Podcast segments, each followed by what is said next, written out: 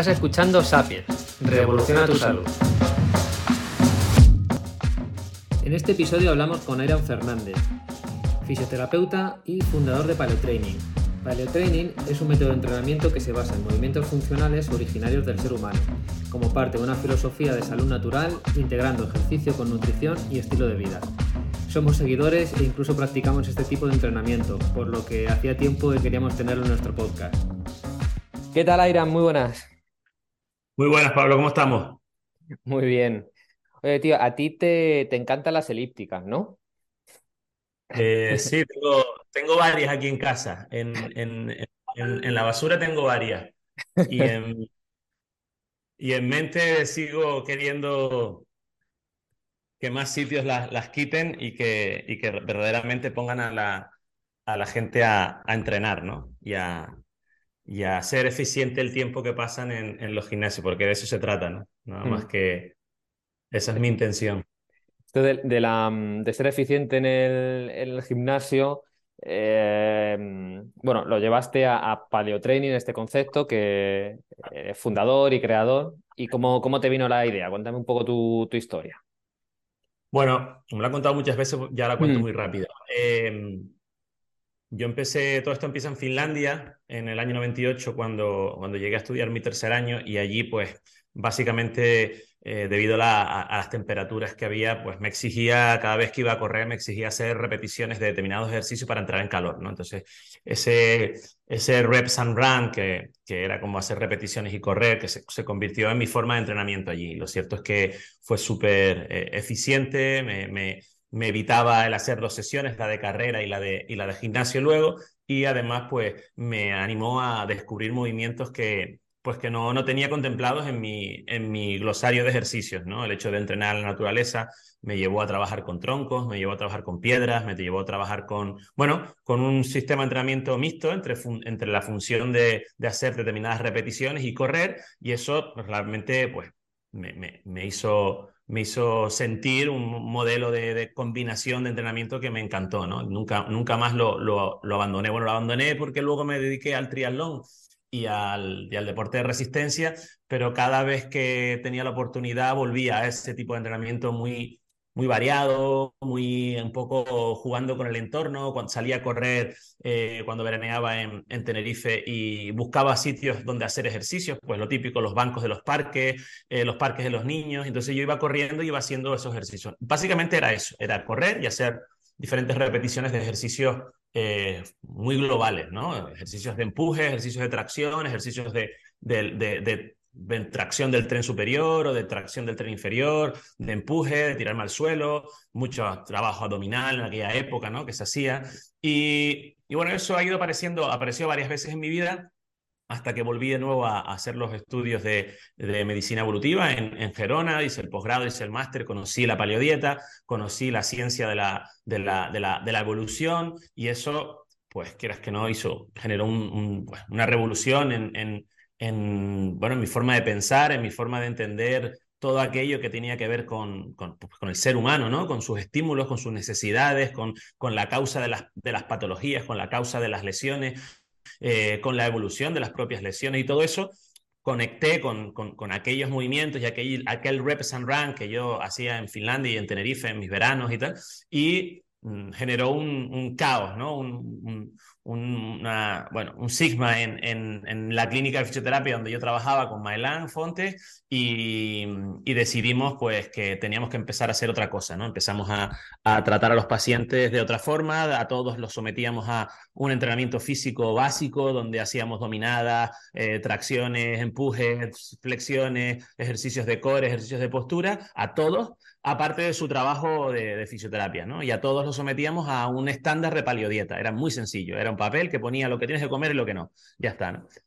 Uh -huh. eh, eso que a día de hoy parecería como, wow, qué locura, ¿no? Que no, no, tuviste en cuenta, no tuvieron en cuenta la individualidad de, de, de cada uno y tal. En aquel momento funcionó 100%, no había nadie que no mejorara, ¿no? Y eso también es bueno recordarlo, ¿no? Que, que a día de hoy se profundiza mucho y se, se detalla mucho y hay mucho debate, que para mí está en el 5% de, de, de, de, lo que a día de hoy yo considero que es la nutrición humana. Es decir, estamos hablando a día de hoy de detalles, pero la base en aquel momento funcionó. Funcionó cambiarle a todo el mundo la nutrición, quitarle los harinas, los azúcares refinados, quitar los lácteos, quitar las legumbres, quitar todo aquello que se puede defender que tiene cierta incompatibilidad, más, menos, tan más cerca, menos cerca de lo que es el concepto de nutrición evolutiva y sustituirlo por carne, pescado, huevos, mariscos, frutas, verduras y tubérculos. Esa era la paleodieta del año 2006 hmm. y funcionaba terriblemente bien. Eso, más ejercicio funcional, más los tratamientos de fisioterapia, fue lo que fue la, fue la semilla, fue el germen de Paleo Training. Se nos llenó la clínica, tuvimos que irnos a un sitio más grande y lo llamamos Paleo Center. Y ahí empezó Paleo Training. Sí, es que, y aparte, yo, creo que antes, eh, como había muchísimo más de conocimiento con la dieta, con el ejercicio, con, o menos interés, no lo sé, pero claro, eh, lo llames paleodieta, dieta evolutiva, lo que sea, pero al final si quitas harinas, si quitas azúcares, eh, es que te, van a mejorar seguro. Y, decías em, que poníais em, dominadas, tracciones, empujes a todo el mundo, independientemente de edad, de condición física previa, de, todo. Sí, más o menos así. A ver, lo estoy resumiendo al aborto, probablemente eso, hace, eso hace ya más de pues 14 años y, probablemente esté siendo un poco injusto con el resumen, simplemente mm. entiendo, lo que quiero es que se visualice que la gente dejó de estar tumbadas en las camillas para que le hiciéramos eh, de rodilla, movilidad de la, de la escápula y empezamos a hacer ejercicios de 40, 45, sesiones de 40, 45 minutos en las que los, pacientes pues hacían todos unos entrenamientos de, eh, para trabajar, pues eso, la fuerza de empuje, la fuerza de tracción y empezar a moverse. Básicamente allí lo que, lo que conseguíamos es que personas sedentarias con una capacidad de física mm, no óptima, con sobrepeso, con inflamación, pues empezaran a tener los nutrientes adecuados para resolver la inflamación, tuvieran el contexto de ejercicio físico y de, y de, y de, y de estilo de vida en relación por lo menos a dos grandes pilares del estilo de vida, que son el ejercicio físico y la nutrición, mucho más coherentes de los que estaban, probablemente habrían, habrían errores, habría eh, protocolos de entrenamiento que no fueran los más adecuados para determinadas personas, probablemente hubiese intervenciones nutricionales que no fueran las específicas, específicas, específicas para cada una de las personas que estaban allí, pero el plan por defecto funcionaba casi a la perfección para casi todo el mundo. Y eso eso es muy bueno recordarlo. Yo siempre lo recuerdo. ¿Por qué? Porque a día de hoy, tú lo sabes, hay muchísimo debate, muchísima controversia, se detalla mucho y se entra mucho en el detalle, en la profundidad de las intervenciones. Para mí está bien, pero también está bien recordar que el ABC funciona para casi el 95% de las personas. Sí, sí, sí. Empezar por eso, por el ABC, por la base y, luego está bien que se siga profundizando, pero que todo el mundo sepa, conozca la base. Exacto. Em, em, también decías, eh, movimiento coherente.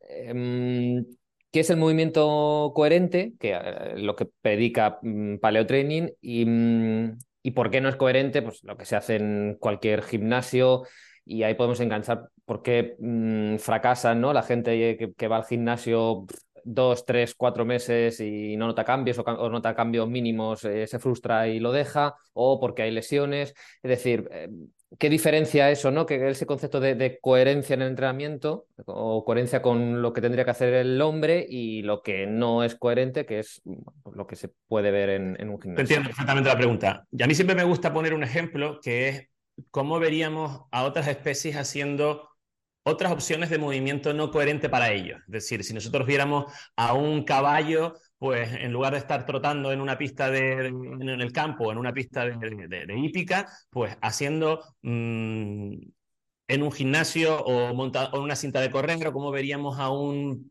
a un perro haciendo determinados movimientos que no son coherentes para él, cómo veríamos, igual que hemos visto mil veces esa foto del chimpancé comiendo eh, hamburguesas, ¿no? Como algo muy jocoso, ¿no? Y decir, bueno, porque esto no es natural, porque esto no es normal, ¿no?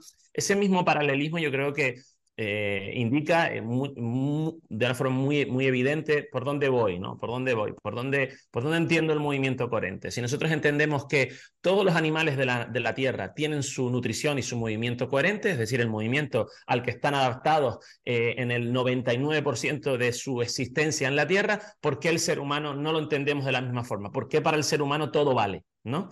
Y, el ser humano tiene un cuerpo, tiene una, es una máquina perfecta, es una máquina envidiable, es probablemente el ser vivo de la Tierra que más ha evolucionado en sus capacidades físicas, más capaz de forma general. No somos el más rápido, a lo mejor no somos el más resistente, probablemente no seamos el más fuerte, no seremos el más flexible, pero en conjunto sí somos el más completo, ¿no? Y entonces, entender que el ser humano ha conseguido esa resiliencia y esa capacidad de supervivencia única en, el, en, la Tierra, única en la Tierra. Es el ser vivo que más ha durado en, la historia de la humanidad, ¿no?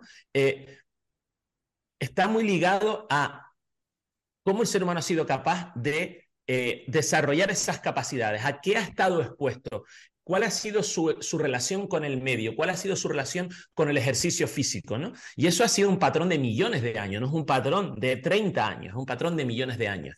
Mm, hemos estado muy, muy ligados a, estar eh, casi sin aire, a hacer esfuerzos de máxima intensidad o de mucha durabilidad, mm, de, en, en condiciones súper extremas, ¿no?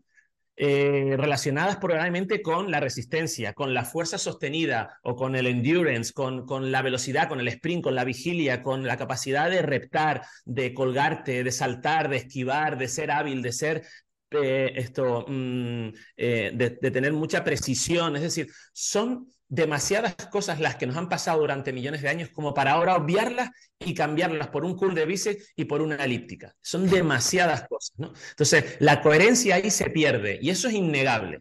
La coherencia se pierde. Ahora, entramos en otro debate. Bueno, una vez que perdemos la coherencia, ¿se pueden hacer más cosas que tengan efecto en en efecto muscular, efecto en la fisiología, efecto hormonal, efecto, que tenga realmente, que haya un cambio en mi fisiología y en mi fisionomía por el efecto de esos movimientos no coherentes? Sí, por supuesto que sí.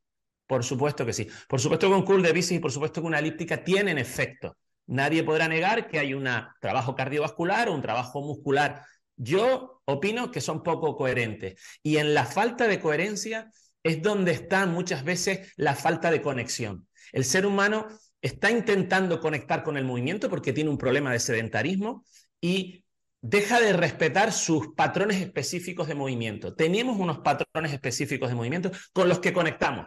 Y cuando se produce esa conexión, fluye un montón. Cuando no se produce esa conexión, no hay fluidez. Hay ejercicio, por supuesto. Hay hipertrofia, por supuesto. Hay mejora, por supuesto. Pero hay conexión, no.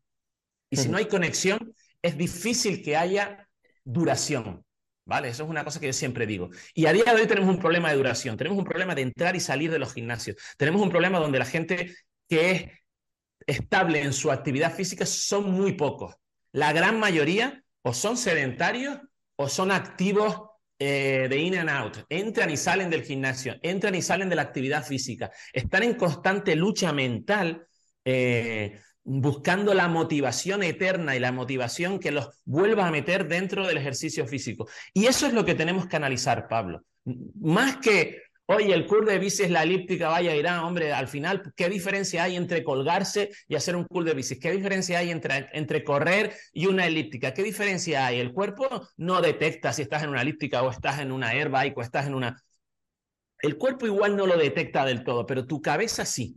Tu cabeza no conecta con ese ejercicio. Y si no conecta, no hay un enamoramiento con el ejercicio físico y necesitamos que el ejercicio físico nos enamore, porque si no, siempre será una situación donde tendremos que plantearnos cada día, cada día tendrás que plantearte, eh, Pablo, hoy tengo que moverme, hoy tengo que hacer, ir al gimnasio, hoy tengo que ir. Y esa situación a mí me parece más una tragedia una terapia de, de, esfuerzo, ¿no? De, mm, donde, donde no hay una voluntad, donde no hay un disfrute personal, ¿no?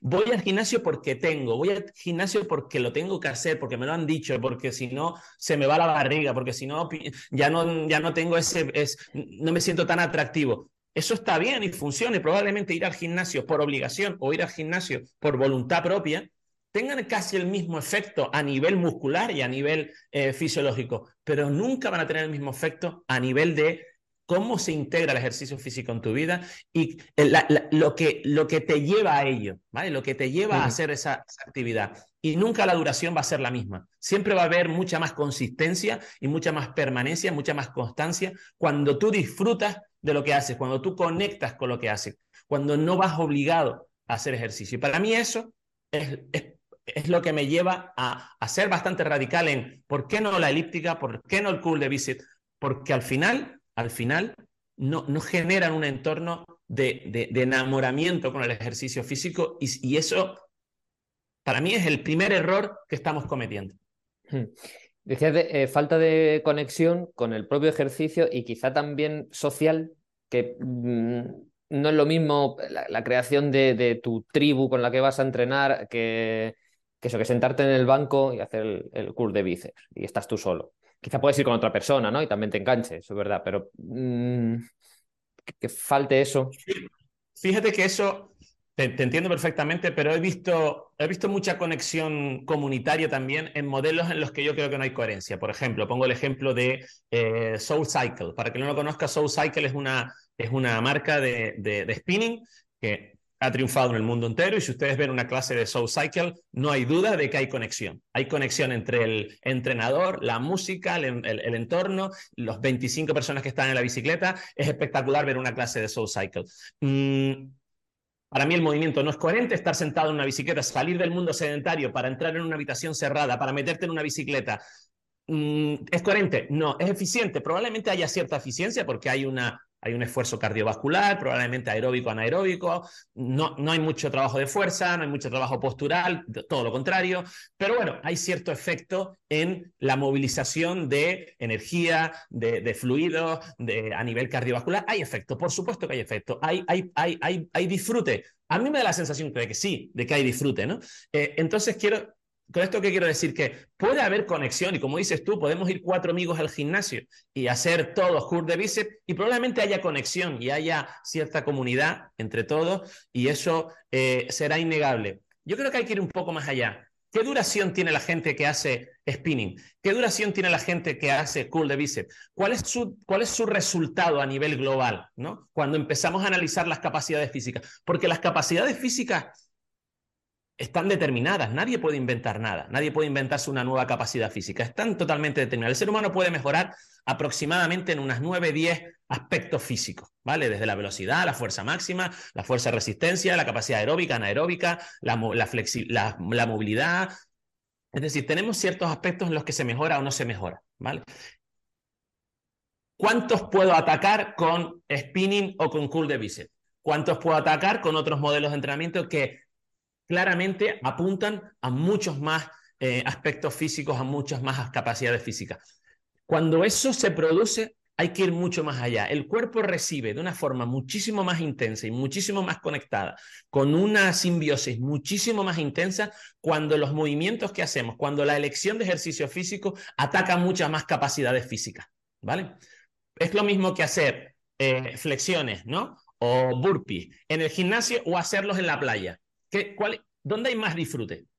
¿En la playa o en, el, o en el gimnasio? No hay discusión. En la playa vamos a tener más disfrute. ¿Por qué? Porque de repente a un mismo estímulo hay otros, como en este caso es la, belleza del entorno, la conexión con la naturaleza, el grounding, el earthing, lo que tú quieras llamar, la exposición solar o a lo mejor hay frío, es decir, esa conexión con otros estímulos genera que el mismo efecto tenga un resultado diferente a nivel mental, a nivel de conexión, a nivel hormonal, a nivel de disfrute, porque al final de eso se trata, Pablo. Se trata de que cuando tú terminas la sesión, ¿cuánto has disfrutado de ella? Y eso es lo que te conecta o te desconecta con la continuidad en el ejercicio físico. Entonces, con esto que quiero decir, que para mí nuestra lección de ejercicio físico tiene que generar un disparo en muchas cosas. No tiene que generar solo eh, hipertrofia en el bíceps o eh, esfuerzo sudor, ¿no? Esfuerzo cardiovascular, aeróbico, anaeróbico. Está bien, está bien, pero es, es insuficiente. Es poco eficiente hacer eso, porque tengo que hacer muchas cosas para, para poder cumplir con todas mis necesidades sensitivas, emocionales y físicas, ¿vale? Por eso creo tanto en un modelo, dime, por eso creo tanto en un modelo como Paleo Training. ¿Por qué? Y otros que también hay que pueden estar al nivel, porque genera ese mega estímulo a todos los niveles, a nivel de todas las capacidades físicas, a nivel de muchas eh, necesidades emocionales, a nivel de muchas emocionales necesidades sociales y por supuesto a nivel de muchas necesidades sensoriales, ¿no? Y eso yo creo que es importante decir, porque ahí es donde está la base de por qué hay tanta conexión con este tipo de movimientos eh, y no con otros. Hmm. Yo sí, lo que te iba a decir, porque cuando has dicho mm, que también con otros modelos, y cuando me preguntan, pero paleotraining, ¿qué es? ¿no? ¿Qué, qué, cómo, mm, qué se entrena? ¿Qué se hace ahí? Y mm, si no has entrenado, eh, no es fácil definirlo en, una frase. Y te lo comparan con, pero es como CrossFit, es como funcional. Mm, defínelo tú, que eres el que mejor lo puede hacer. Mira, paleotraining no es más que una llamada a la acción a reconectar con nuestra biología y con nuestra historia a través de cuatro pilares. El pilar del movimiento, el pilar de la nutrición, el pilar, el pilar del wellness, que es muy importante, y el pilar del community, de la comunidad. Eso es lo que es paleotraining. ¿Cómo lo hace? A través de varias cosas, de varias herramientas. Primero, el movimiento funcional originario del ser humano. No es lo mismo el movimiento funcional que el movimiento funcional original del ser humano. Hay una conexión diferente.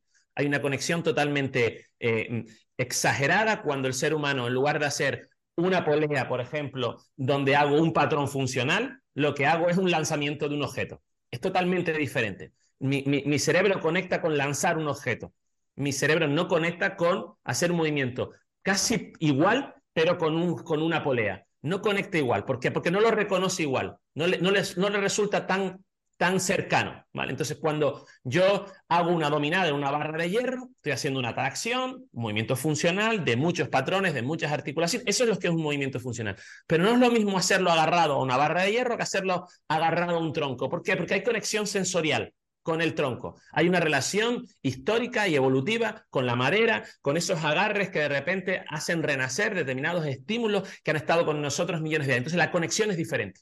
¿vale? Entonces, eh, nosotros defendemos que el movimiento funcional originario del ser humano es clave en, la diferenciación de paleotraining con otros modelos de entrenamiento funcional. La variabilidad de, las sesiones de entrenamiento es extrema y eso es muy importante, eso es un sello de identidad de paleotraining que además hace referencia y, da coherencia a cómo el ser humano ha tenido, se ha expuesto al ejercicio físico. El ser humano se ha expuesto al ejercicio físico evolutivamente hablando, históricamente hablando, de formas totalmente diferentes. El patrón de movimiento de nuestros antepasados nunca fue el mismo un día tras otro. Se podría parecer. Y eso lo defiende Paleotraining. Movimiento funcional extremadamente original del ser humano, eh, sesiones de entrenamiento muy variadas y atendiendo a todos los eh, posibles necesidades fisiológicas del ser humano, la velocidad, la flexibilidad, la, resistencia aeróbica, anaeróbica, la fuerza, qué fuerza, la máxima, la hipertrófica, la de potencia, la de resistencia, todo eso lo trabajamos y el tercer pilar para nosotros es el entorno. El entorno que imita a la naturaleza genera un estímulo sensorial que multiplica y catapulta la, relación emocional con el ejercicio físico. Eso es lo que es paleotraining. Que, sabía yo que el, que lo tenía que definir bien eras tú. Em, por último, sí, eh, coincidimos en una, en una, ponencia que, que tú la titulabas eh, Young Life, eh, la que hiciste. Young Life, sí. sí. Y creo que explicabas de una forma muy simple la, la realidad, ¿no? Y, y bueno, tienes em, cuatro o cinco cosas en hábitos de vida que se hacen muy mal y y lo que hablábamos antes, ¿no? Ya mejorando eso, el 95% de las personas mejoran seguro. Y mm, si haces ahora un, repaso de eso, yo creo que es un mensaje mm, pues, muy positivo y muy claro. si quieres, luego te paso la infografía por si la quieres incrustar en el. En el Venga, pues perfecto, sí. Vale, y, queda un poquito más claro. Pero sí, bueno, realmente no recuerdo bien la infografía, pero, pero sé más o menos de lo que estamos hablando. Mm. Esta, esta charla venía un poco a, a reclamar el, el que no solo tenemos que atender al ejercicio físico y a la nutrición, que parece que eso ya lo tenemos bastante como Mm, aceptado, ¿no? Y sabemos lo que es el junk food, ¿no? Eso viene, viene de mm. ahí, ¿no? La charla del junk food. Todo el mundo conoce lo que es la comida basura. Y todo el mundo que lea un poco de inglés o que haya visto un poco de, palabrería en inglés sabe que junk es basura, es, bueno, es, esa comida relacionada con la comida ultra procesada, con las hamburguesas, con las papas fritas, con los nuggets, con los refrescos, con, con, los, con los dulces, con los pancakes. Eso es lo que es a día de hoy junk food, ¿no? Y parece como que está muy aceptado que el junk food es una opción... Mm, no solo poco nutritivas, sino además de alto riesgo a nivel eh, superávit energético, em, sustancias nocivas para la salud, como son los aceites refinados de semilla, el exceso de harinas refinadas, el exceso calórico, el exceso de, carbohidratos. Bueno, lo tenemos bastante aceptado, que eso es así, ¿no? Eh, y como paralelismo al junk food, creo que podríamos sacar otros aspectos que también está, podríamos, eh, voy a usar un, juego que suelo hacer mucho con las palabras, podríamos yanquear incluso también esos aspectos. Por ejemplo, el ejercicio físico. Existe el, el junk workout o el junk sweat, como decía yo en la charla, es decir, el sudor basura. Sí, acabamos de hablar de él. ¿Vale? Acabamos de hablar de que existe mucho sudor basura, mucho, mucho sudor obligado, mucho sudor eh, eh, casi forzado, ¿no? Por consumir calorías exclusivamente. Voy al gimnasio porque tengo que compensar los excesos que cometí el fin de semana pasado o a lo largo de la comida. Voy al gimnasio porque tengo que quemar. Voy al gimnasio porque tengo que compensar. Voy al gimnasio porque me hace falta, no porque me apetezca, no porque lo disfrute, no porque realmente mi cuerpo y mi mente conecten con lo que voy a hacer sudor, sudor basura, ¿no? Por ese sentido, ¿no? Mm. Sudor que no, implica el mismo esfuerzo, que no implica el mismo estímulo, que no implica la misma conexión, ¿no? Y hablábamos de ese sudor basura. Pero también hablábamos del, de la young light, de la luz basura, ¿no? En relación a ese aspecto tan importante que a día de hoy se está hablando bastante, que es nuestra relación con la luz solar, con la luz artificial y cómo eh, estamos haciendo las cosas verdaderamente mal, ¿no? Y cómo estamos totalmente desconectados de nuestra relación histórica y evolutiva con la luz con la luz del sol, con la luz, con la temperatura a lo largo del día, con la conexión ocular temprana, con ese espectro de luz eh, del amanecer, con esa desconexión de nuestra, de nuestra retina, con esa luz que es muy específica del atardecer y a día de hoy se sabe el efecto que tiene y, lo importante que es el, el que nuestro, nuestra retina vaya recogiendo todo el espectro de luz a lo largo del día, todos esos colores que van diciéndole al, nuestro cerebro, a nuestro, a nuestro quiasma óptico y a nuestra amígdala y a nuestros centros de control hormonal, que el día amanece, que tenemos que tener mucha energía, que luego que el día atardece y que tenemos que empezar a dejar de tener actividad para entrar en la, en la franja de sueño y todo eso, todo eso te lleva a ese, a ese comportamiento extraño que tenemos, ¿no? Y que muchas veces eh, no nos lo explicamos, ¿no? Con mucha actividad por la noche, con personas que te dicen que se tienen que acostar a la una o a las dos de la mañana porque no tienen sueño, y empezamos a asumir que es que somos nosotros así, que somos especiales, que somos los, los dos o tres seres de la Tierra de 7 mil millones de personas que eh, casualmente pues tienen una relación extraña con su, con su descanso y necesitan que llegue a la 1 a las 2 de la mañana para, para dormir, ¿no? Hace poco hablaba con una amiga que me decía, ay, que estoy durmiendo fatal, pero no, no, yo lo hago más o menos todo bien y simplemente le dije, ¿a qué hora terminas de trabajar? Me dice, bueno, normalmente a las 9 y media, 10 de la noche. ¿Y dónde trabajas? No, en un gimnasio. Eh, bueno, eh, solo con eso ya sé que tu actividad tu relación con la luz no va a ser coherente. ¿Por qué? Porque tú sales del gimnasio y la luz en un gimnasio, salvo que me lleve una sorpresa a ver un fogonazo de luz mm, blanca en los vestuarios, en muchos sitios, porque eh, probablemente no tengan en cuenta la temperatura de la luz, el acompañar al usuario a lo largo de las horas y porque muchas veces pues, es inviable, ¿no? Vamos a ver una clase o en un gimnasio que hay una luz amarilla, naranja de, de 1800 Kelvin, ¿no? Casi roja, ¿no? Eh, entonces puedes tener una relación mala con la luz y eso es lo que llamábamos pues mm, luz basura, ¿no? Luego hablábamos mm. también del, del, abrazo basura, ¿no? También, ¿no? De la relación comunitaria y social que tenemos a día de hoy, esas conexiones mm, digitales que están tan bien y que, y que han generado, generan tanta globalidad, ¿no? A las que no voy a renunciar, ¿no? Y capacidad que tenemos de hablar con gente que está eh, lejos, que hace tiempo que no vemos, y de estar en contacto con muchas personas, pero también tienen un downside, tienen una parte negativa que es que nos aleja del verdadero abrazo, ¿no? Del abrazo físico que tanto necesitamos, ¿no? Yo recuerdo mucho una campaña de hace, hace unos años que era gente que iba por la calle dando abrazos, ¿no? Y si lo piensas, y si lo piensas ahora, ¿no? En ese momento a lo mejor decías, va, qué ridículo, ¿no? Pero ya estaban viendo que había una falta, un déficit de abrazo físico y el ser humano necesita el contacto físico, físico, físico, de piel contra piel, sentir el abrazo, sentir el calor físico de tus personas cercanas, ¿no? No podemos vivir de abrazos electrónicos o abrazos digitales eh, con, con, felicidad y con salud. Y eso es lo que hablábamos en, en Young Hat o Young Community, la verdad que no me acuerdo cómo eran los términos, ¿no? Entonces teníamos el Young Food, teníamos el Young Sweat, teníamos el Young eh, Light, tenemos el Young Sleep, que también eh, nos llevaba pues justamente a eso, a no descansar, a no tener una buena actividad a lo largo del día, el no estar activo durante el día y necesitar estimulantes a lo largo del día para poder mantener la actividad eh, mm, cognitiva, la actividad de vigilia, la actividad creativa, ¿no? Entonces, veíamos tantas, veía tantas incoherencias en pequeños gestos que me animó a crear ese concepto de Young Life, ¿no? Que tiene como muchos ingredientes, pero que básicamente viene a decir lo mismo. El ser humano tiene una relación concreta y específica con el movimiento, el sueño, la luz, la comunidad y la nutrición. ¿Podemos vivir sin tenerlo en cuenta? Sí, claro que podemos vivir. Eh, infinitos los ejemplos eh, en cualquier sitio. ¿Lo hacemos con felicidad? Pues yo creo que no.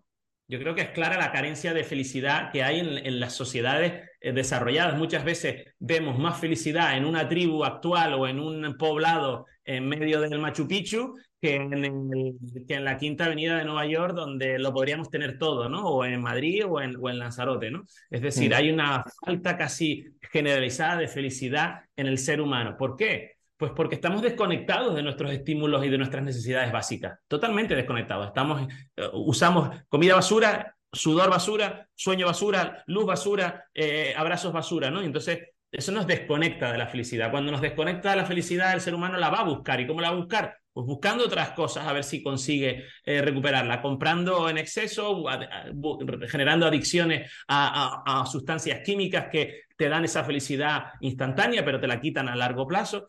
Y sobre todo, lo más importante para mí, que es por lo que yo hago lo que hago todos los días, es porque nadie escapa a cumplir años, nadie escapa a ir eh, envejeciendo. Y hay dos opciones en la vida a día de hoy. Envejecer con salud y con capacidad y con felicidad y aportando a tu comunidad y conectado a tu familia, a tus seres queridos y, siendo capaz y siendo un individuo feliz y, y autónomo hasta el último día de tus vidas. O plan B, a partir de los 50, 60 años, empezar a tener ya achaques de salud, en la tensión arterial, en la capacidad cognitiva, en la memoria, en la, a nivel del aparato eh, locomotor, y empezar a compensar con medicina, farmacoindustria, eh, tratamiento, dolor, eh, incapacidad, dejar de hacer cosas porque ya no las puedo hacer y empiezo a perder vida. Empiezo a perder vida y asumir ya mi 50, mis 60 años. Cada vez es antes. Yo, yo, ya, yo ya encuentro gente de. El otro día me hablaba un chico de 42 años y que me decía que él ya era mayor. Hombre, es que ya tengo 42 años. Hombre, es que ya tengo 42 años, me dijo, ¿no? Entonces, esa frase es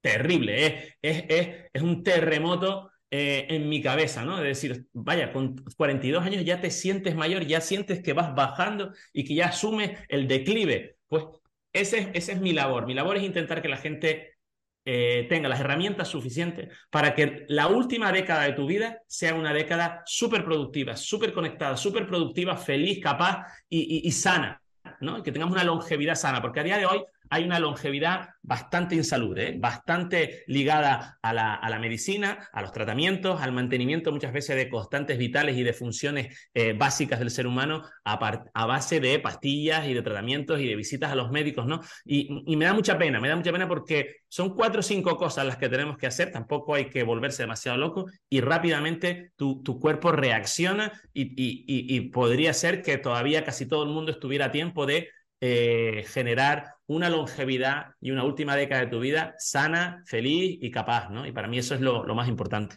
Sí, dices una década, pero vamos, eh, que te puedes encontrar con enfermedad de, de 30 años y este, este, chico de 42 años, pues eso, pues se puede meter en otros 40 o más muy fácilmente enfermo y cada vez con más declive. Y es una pena, ¿eh? Sí, sí, el, el declive, el asumir el declive cuando no tenemos que hacerlo es muy triste, es muy triste, ¿no? Y se está normalizando asumir mm. el declive. Y cada vez el declive antes era a los 70, hace poco era a los 60, ahora a día de hoy ya es a los 50 y estamos ya entrando en franjas de los 40 a los 50 años donde ya asumimos declive, ya asumimos mm. que ya, ya perdimos el pico de capacidad y ya estamos empezando a abrazar ese declive, esa bajada hacia el final, ¿no? Con 40 años de previsión. Yo prefiero que ese declive me venga en la última semana. Mi, objetivo es que me venga la última semana, que tenga una última semana un poquito eh, complicada, donde ya me tenga que recostar más de la cuenta, donde eh, tenga que, pedir a lo mejor un poco de ayuda para, determinadas cosas y que mi familia, mis nietos, mis bisnietos eh, lo disfruten y disfruten de mí hasta el final, ¿no? Yo no quiero ser un lastre y ya no solo por eso, no, no, no lo digo de forma como muy generosa. No quiero ser un lastre para nadie, no quiero ser un lastre para mí. Yo no quiero tener un declive. Y eso lo estoy decidiendo hoy. Lo llevo decidiendo mucho tiempo. Gracias a Dios lo llevo decidiendo mucho tiempo. Pero si, si alguien de, de, mi, de mi edad me estuviera hablando, me estuviera escuchando, tendría que decirle exactamente lo mismo. Estás decidiendo ahora, todavía tienes tiempo para cambiar hacia dónde vas, todavía tienes tiempo, ¿no? Nunca es tarde para, decía Peter Atia, nunca es tarde para empezar a hacer fuerza, pero, pero nunca debes de abandonarla, ¿no? Es decir, da igual cuando empiece, da igual cuando empiece, pero nunca la abandones. Pues yo creo que este tipo de, de acciones que tienen que ver con la nutrición, con el ejercicio físico, con, con, eh, con, tu relación con la naturaleza, con tu relación con la luz, con el descanso, con tu comunidad, eh, nunca es tarde. Bueno, entre comillas, a veces es un poquito más tarde que otros, pero nunca debemos decir que no a empezar y intentar revertir un poco esa situación y a poder estimular un declive mucho más funcional y mucho más feliz. Hmm. Sí, fíjate que te iba a preguntar además eh, justamente eso, digo, bueno, y, ¿para qué te cuidas? ¿no? O sea, ¿para qué eh, prestamos atención a, todo esto? Y, ya lo has, contestado. Em, fuera de todo esto, em, recomiéndanos un libro, película, documental, eh, podcast, lo que sea que hayas visto últimamente y, digas, hostia, pues esto me ha gustado y, lo quiero compartir. Mira, em, la verdad que soy muy consumidor de, información. Eh, es verdad que he ido poco a poco, bueno, siempre ha sido así, mi estilo no es el estilo de papers, eh, no soy gran lector de papers, me, me, aburre solemnemente, ¿no? Y prefiero que los lean otros a los que yo considere referentes y considere que son autoridades y, recibir sus resúmenes, ¿no? Eh, eso me parece muy eficiente, ¿no? Y yo mientras ir investigando en otras cosas, ¿no? Eh, recientemente, por ejemplo, si me voy a la pantalla de televisión que la tengo por allí, eh, pocas cosas interesantes en el mundo Netflix, HBO y, Amazon Prime, pero es verdad que, por ejemplo, me gustó mucho una serie que sacó, creo que fue Disney, que, así, que se llama Limitless, que es una serie donde el actor principal es este hombre, el, Thor, el, superhéroe, eh, Chris Hemsworth. se llama Limitless. Eh, yo, la, yo la consumí a través de Disney, de la plataforma Disney, ¿vale? Lo digo porque está súper bien. Es, son seis capítulos, cada uno eh, somete a este actor, ¿no? Que todo el mundo conoce por su, por su, su, su, carácter, en, su, mm, su papel en, en, el mm. superhéroe, ¿no? Eh, a seis programas donde cada uno de ellos lo someten a una situación eh, totalmente extraña para él. Por ejemplo, el ayuno, por ejemplo, la exposición al frío, por ejemplo, el trabajo de fuerza funcional, por ejemplo, eh, estrategias de concentración para el estrés, es decir, trabajo mental para el estrés, conexión con la naturaleza y aceptación de la muerte. Es decir, es súper, súper, súper mm, young life eh, o, o, real life, ¿no? Como decíamos en la, en la infografía. Es súper real life, ¿eh? Exposición a la temperatura, viajan a Islandia, creo que es en, o en Islandia o en, o en, o en, la Antártida, ¿no? Que se meten en el frío, tiene que nadar. Eh, bueno, hay, hay bastante de, de, cinematografía, pero está muy bien filmado y realmente te está hablando, él está hablando y es un canal muy potente de... Mm, él está muy preocupado con su longevidad y entonces todo eso lo hace para tener una longevidad más sana. Y él quiere tener nietos y bisnietos. Y entonces está hablando, conecté muy bien con el mensaje porque, porque me sentí muy, muy conectado con lo que él decía. Es muy, un mensaje muy paleo, ¿no? No, no hablan nunca de paleo, nunca, pero hablan de frío, de exposición, de ayuno, de cuatro días de ayuno, entonces él hace todo el esfuerzo de estar cuatro días sin comer cuando es una persona que normalmente come brutalmente, ¿no? Para tener esa masa muscular. Luego la parte del entrenamiento está muy bien porque él pues explica cómo es su patrón de entrenamiento y lo someten a subir una cuerda y es prácticamente inútil, ¿no? Entonces, está muy bien, ¿no? Yo lo recomiendo porque para todas estas personas que nos gustan estos temas, además está hiper bien filmado, y él es un tipo que, que, cae muy bien además. Además, en esta película, en este documental, sale, por ejemplo, Peter Atia, que lo he nombrado antes y que muchos de los que me están escuchando probablemente sepan quién es, uno de las eminencias en el mundo, uno de los referentes más grandes que hay en, en medicina evolutiva, en, en, entrenamiento ancestral, en nutrición, eh, bajo el paraguas de los fundamentos evolutivos, una persona muy, muy, muy referenciada en el mundo y, y, y está como muy presente en el documental, ¿no? Y va argumentando por qué ayunamos, por qué hay que exponerse a las saunas, por qué hay que exponerse al frío, por qué hay que hacer este trabajo de fuerza funcional diferente al trabajo analítico, por qué hay que exponerse a la naturaleza, cómo te conecta con la naturaleza. Es decir, em, está muy bien, ¿eh? lo recomiendo. Poco, he dicho, poco hay que ver bueno en plataformas de, de, streaming. Esta es una de las cosas que más me ha gustado ver y lo recomiendo más. Son seis capítulos rápidos, una horita. Bien. Eh, a nivel de podcast, Em, conecto mucho últimamente con, con Haberman Lab. No sé si los que me están escuchando lo conocen. Haberman Lab es un. Es un eh, creo que sus su, su estudios son de neurobiología. Eh, es un comunicador extremadamente bueno. Eh, habla de todo, tiene conversaciones muy largas con, con grandes eh, especialistas, expertos o referentes del mundo en relación a la nutrición, en relación al estilo de vida, en relación a la, a la, al descanso. Es muy especialista en temas como la luz, el sueño, el, el breathwork, que, que está muy ahora en, boga de todo el mundo, ¿no? El efecto que puede tener el trabajo respiratorio en mm. nuestro control del estrés, en nuestra relación hormonal, en, mil aspectos, ¿no? Y es una persona muy entregada. Haberman Lab es un podcast en contra está que es en inglés y a lo mejor mucha gente que me escuche dirá, vaya, recomiéndame algo en español. Tengo que decir que soy poco consumidor de información en español. ¿Por qué? Porque aprovecho, me gusta mucho el aprovechar, el, el consumir información para mejorar mi inglés. ¿Por qué? Porque hay un, a día de hoy el 98% de la información está en inglés. Entonces, si no, si, no, si no somos capaces de absorber información en inglés, me estoy perdiendo el 98% de la información y tengo que trabajar con el 2% que está en español. Y eso para mí, yo no me lo puedo permitir. Yo tengo que poder seguir absorbiendo información y, tengo que ser capaz de sentirme fluido en, el, en el listening, ¿no? en el escuchar información hay formas de ponerlo y mucha gente me dice, pero yo no entiendo cómo puedo hacer. Bueno, saben que en los podcasts pueden mm, bajar la, velocidad de, de, del, audio, entonces pues es más accesible mm, y, al final uno se coge cosas y, se entrena, ¿no?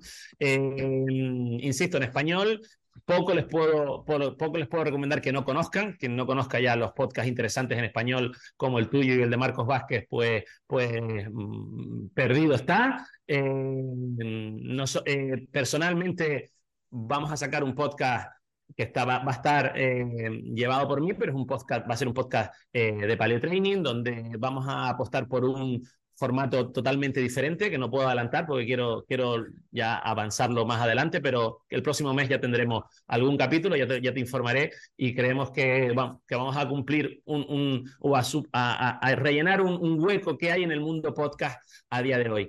Eh, a nivel de libros, eh, me gustó mucho el último libro, bueno, no el último, pero el penúltimo creo que es de Ben Greenfield, que se llama Boundless, sin, sin, sin barreras, quiere decir, es decir, mm, eh, totalmente desatado, quiere decir esa palabra, ¿no? es una Biblia de absolutamente todo lo que ese hombre sabe. Quien no lo conozca, Ben Greenfield es uno de los reconocidos como referentes en el mundo del fitness, mucho más mm. que en otros aspectos, eh, muy especialista en, en, todo lo último que hay, en todo lo que tiene que ver con biohacking, con, con, con nutrópicos, con, bueno, quien le guste mucho esa parte, ¿no? que para mí es como el, la cima, ¿no? Del, ya no es el ABC, es el, es el D, ¿no? De, de un estilo de vida saludable ese libro es brutal, es, el detalle máximo de todo lo que tiene que ver con esos aspectos, que también habla de la exposición al frío, cómo hacerla, es muy práctico, pero es un libro así, que merece la pena tenerlo ahí encima, como lo tengo yo, que está por encima de la mesa de la, mesa de café, como digo yo, y lo voy leyendo a capítulos. Para mí, a mí me gustó mucho, ¿no?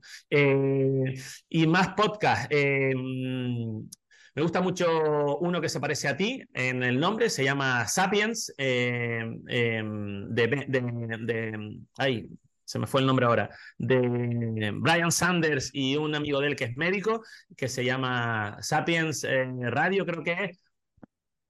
Yo no escucho más que, mm, tengo un sesgo terrible, escucho, lo que escucho es lo que me gusta escuchar, eh, no escucho eh, radios veganas, no escucho radios de, de, Soul Cycle o de Spinning, tengo sesgo, sí, lo asumo y lo admito, ¿no? Me gusta escuchar lo que, lo que me gusta, de lo que me gusta aprender, ¿no? Eh, eso no quiere decir que no intente informarme de todo, ¿no? Es una broma, ¿no? Pero sí es verdad que, evidentemente, todos...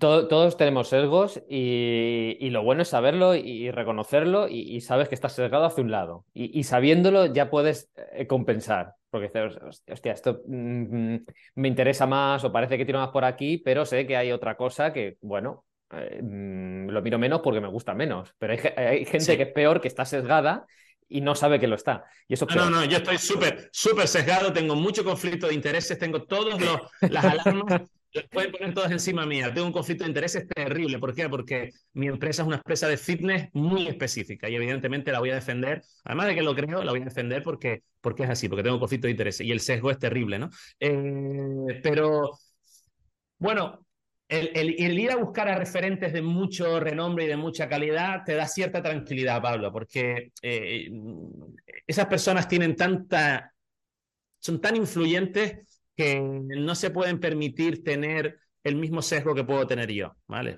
Eh, mm. necesitan ser mucho más flexibles en su speech y en, sus, y en sus programas y tocan muchos temas, ¿no? Eh, me viene a la cabeza ahora el podcast, quizás el podcast número uno del mundo, ¿no? la, experiencia de Joe Rogan, ¿no? Joe Rogan Experience. Eh, quien no conozca a Joe Rogan, pues se lo pierde porque es un comunicador espectacular, el problema de Joe Rogan es, por ejemplo, que trata infinitos temas, cualquier tema es, es, comunicable para él, pero mm, hablo de él porque, por ejemplo, es un referente mundial, es una persona que cuando habla sube el pan y en la época COVID fue muy controversico porque eh, tuvo muchas entrevistas de mucho peso a nivel mundial, donde muchos expertos de gran renombre hablaron de la vacuna, de, de aquel, aquella controversia eterna y tan intensa que hubo, y él decía que él intentaba traer a su programa a todas las, las, las, opiniones. Mm. Y por eso yo, en cierta forma, estoy tranquilo, porque cuando escucho a Joe Rogan, escucho a,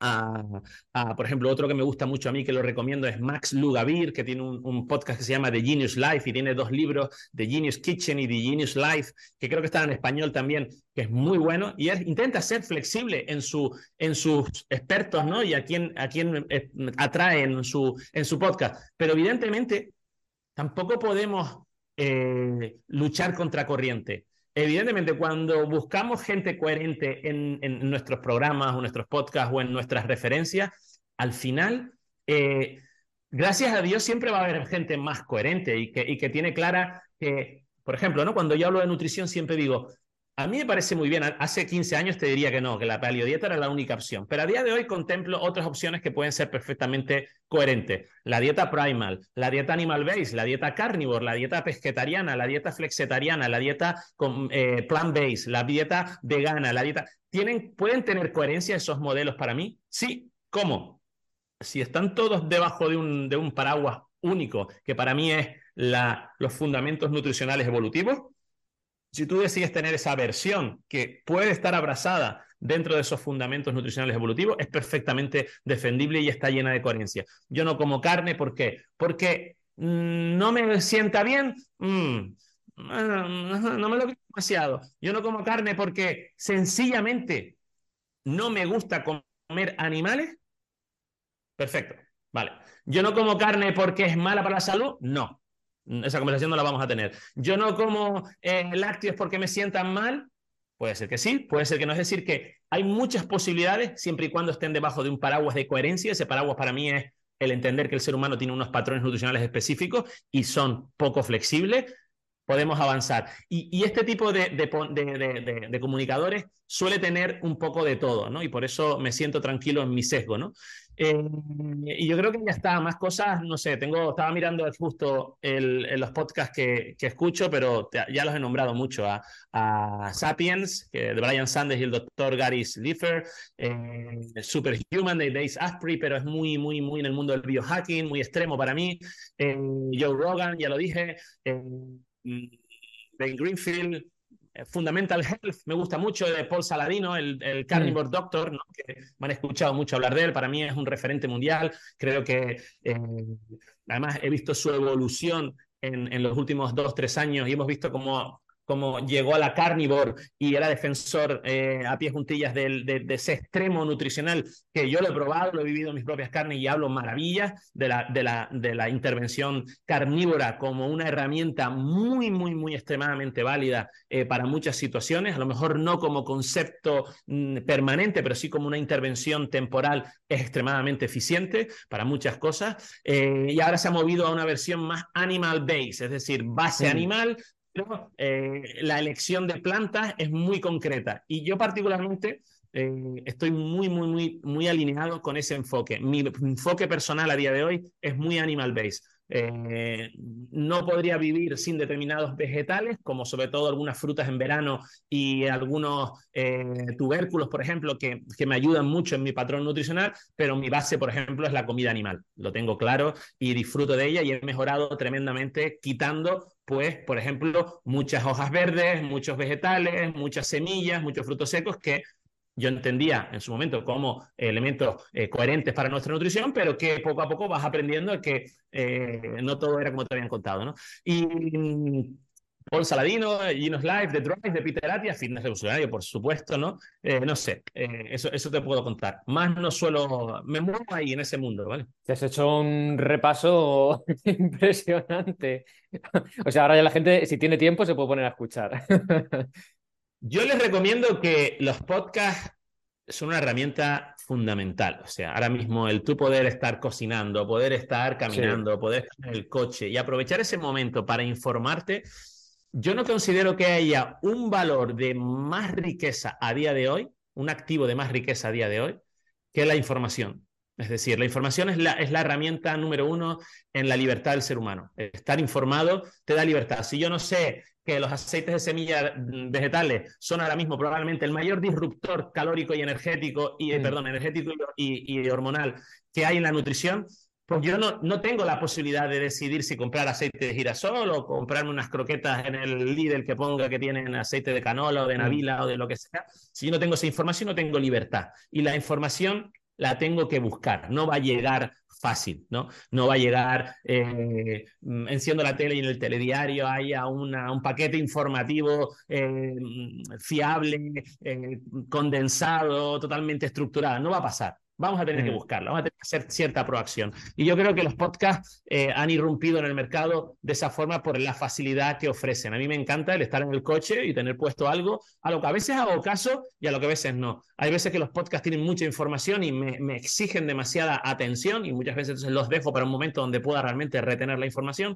pero si no, eh, simplemente es una información que puede ir entrando de la que entra. Ayer mismo escuchaba uno sobre las saunas, ¿no? A mí me encantan las saunas, pero nunca, nunca, había escuchado tanta información alrededor de las saunas y, mientras estaba eh, haciendo la compra, pues, pues iba escuchando a una chica que era especialista en sauna, iba hablando de bueno, la temperatura, cuál es la ideal, qué franja, cuánto tiempo, qué humedad, eh, qué tienes que hacer antes y después, cosas que que probablemente sabían muchas de las cosas, pero por ejemplo no sabía exactamente cuál era la temperatura y el tiempo al que se producen los cambios en las proteínas de choque térmico, por ejemplo. Y eso me costó mientras hacía la compra. Es decir, que eh, creo que es importante que incluyamos estas plataformas para, para, como fuentes informativas y por eso siempre será agradecer que tú hayas tenido el, el bueno, pues el, las ganas ¿no? de, de iniciar uno, que es un trabajo porque yo estoy iniciándolo y solamente en preparar un equipo mm, de cámara y micro, pierdes una cantidad de tiempo que es, alucinante. Después ya todo va más rodado, pero al principio la verdad que me está costando.